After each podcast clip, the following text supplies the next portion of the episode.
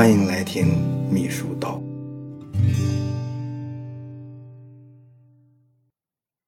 在《让领导倚重的秘密》里面呢，他谈了了解领导、联系领导、影响领导，哎，当好参谋助手和保守秘密这样六个方面的问题。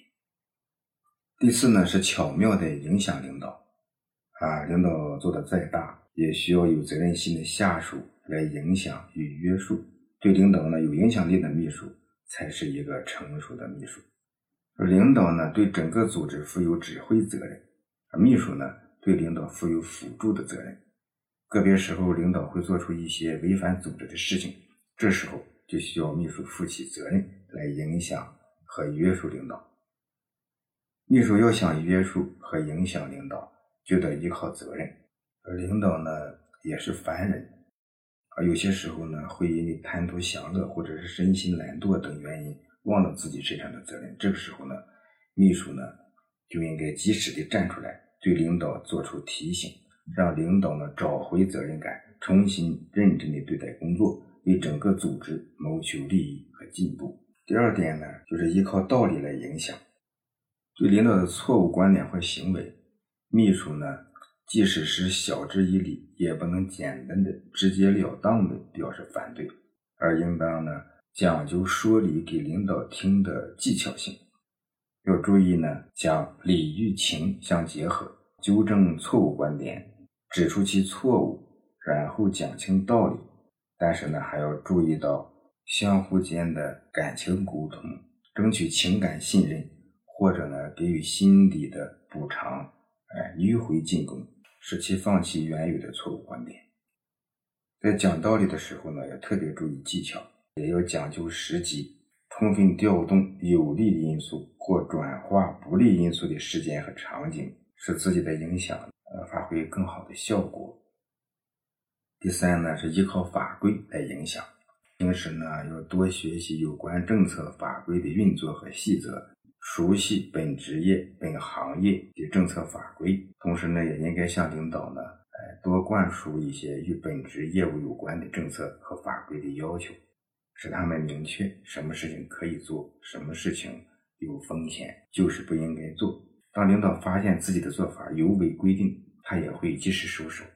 第四，依靠人格来影响领导，啊，人格的力量是无穷的。一个人呢，不论职位高低。只要有其优秀的品质、高尚的情操，他的人格呢就会自然的对其他人产生重大的影响和约束。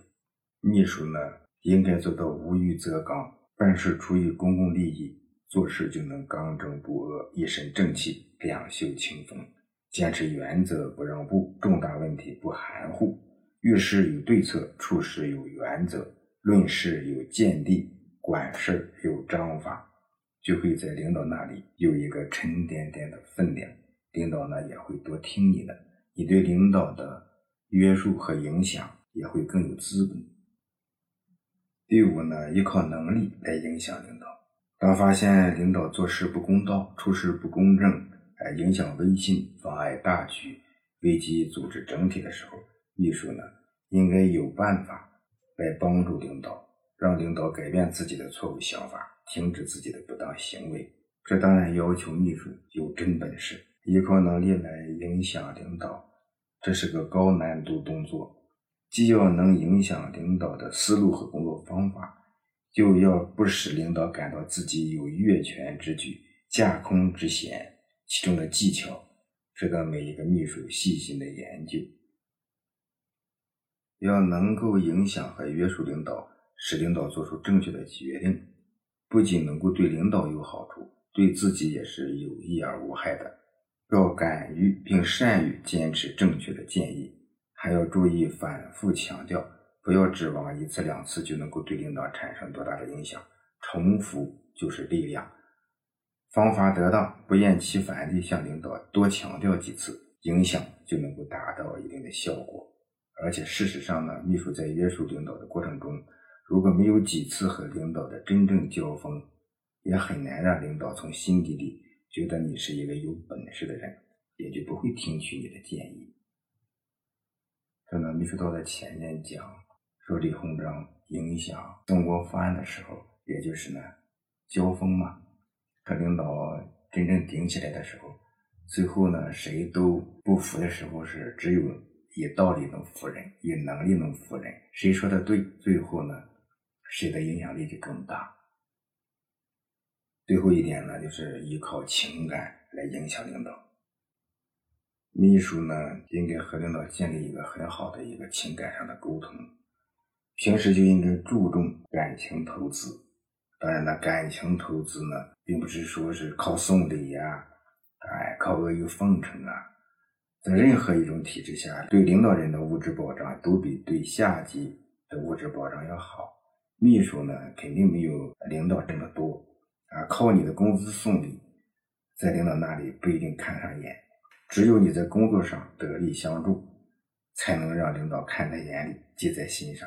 那么呢，要想拉近感情，平时呢就应该啊多和领导沟通。